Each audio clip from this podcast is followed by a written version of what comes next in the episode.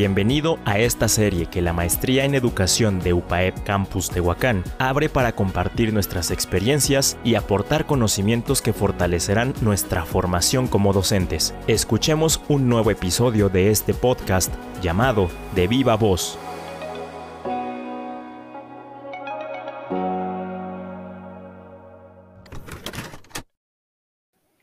Hola, hola, los saludo con cariño, mi nombre es Dulce María, les doy la bienvenida a esta primera charla que le puse como nombre Anécdotas de nuestra segunda familia laboral, esperando que se puedan identificar con la experiencia que a continuación les platicaré, a través de alguna que hayan vivido similar a la mía.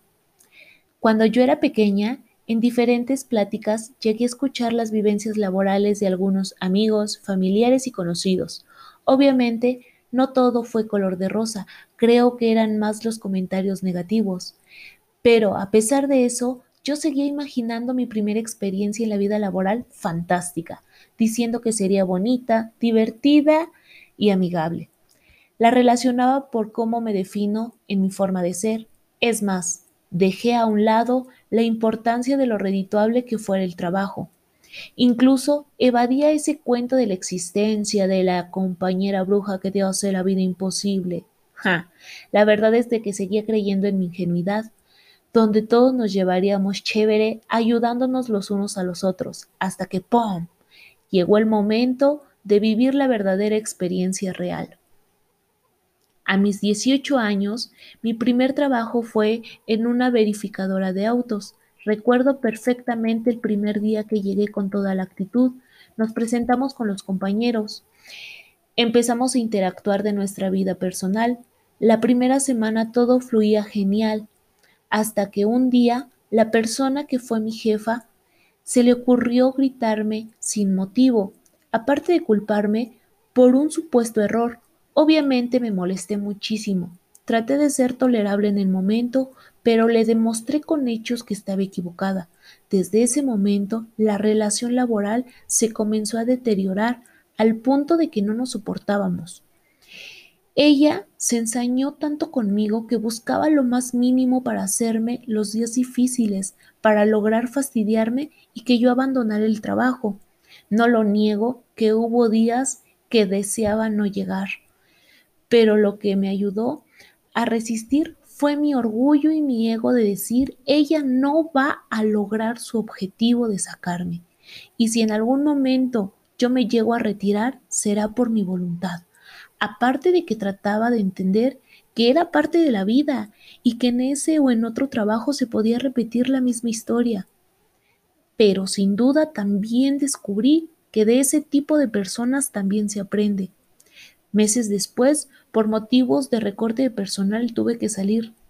Pero también, pocos días más adelante, ella también tuvo que salir. Estás escuchando de viva voz. Todas estas experiencias compartidas seguro aportarán mucho a tu formación como docente. Quédate con nosotros hasta el final de este episodio. Continuamos.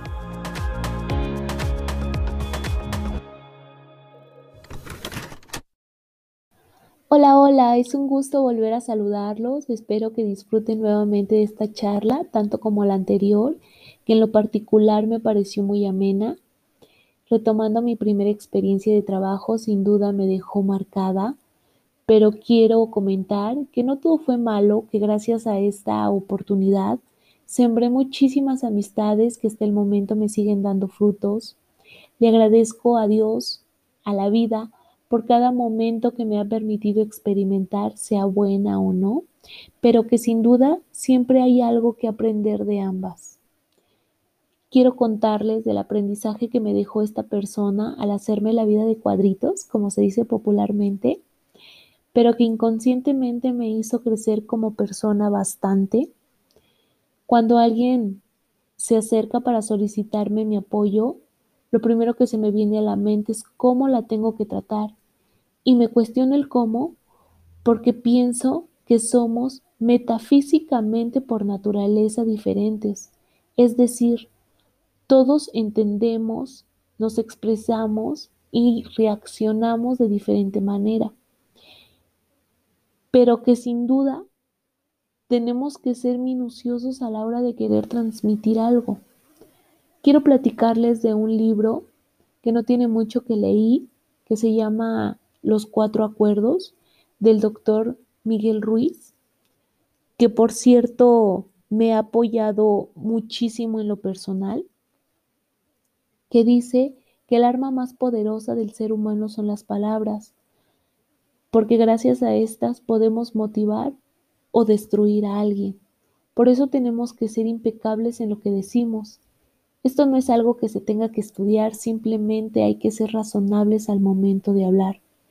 Desafortunadamente algunas personas han perdido la empatía por el prójimo, sin imaginar las marcas que pueden dejar y que en algún momento pueden estar en el lugar de la otra persona.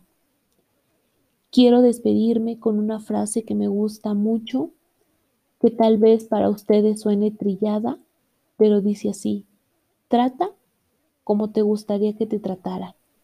Adiós.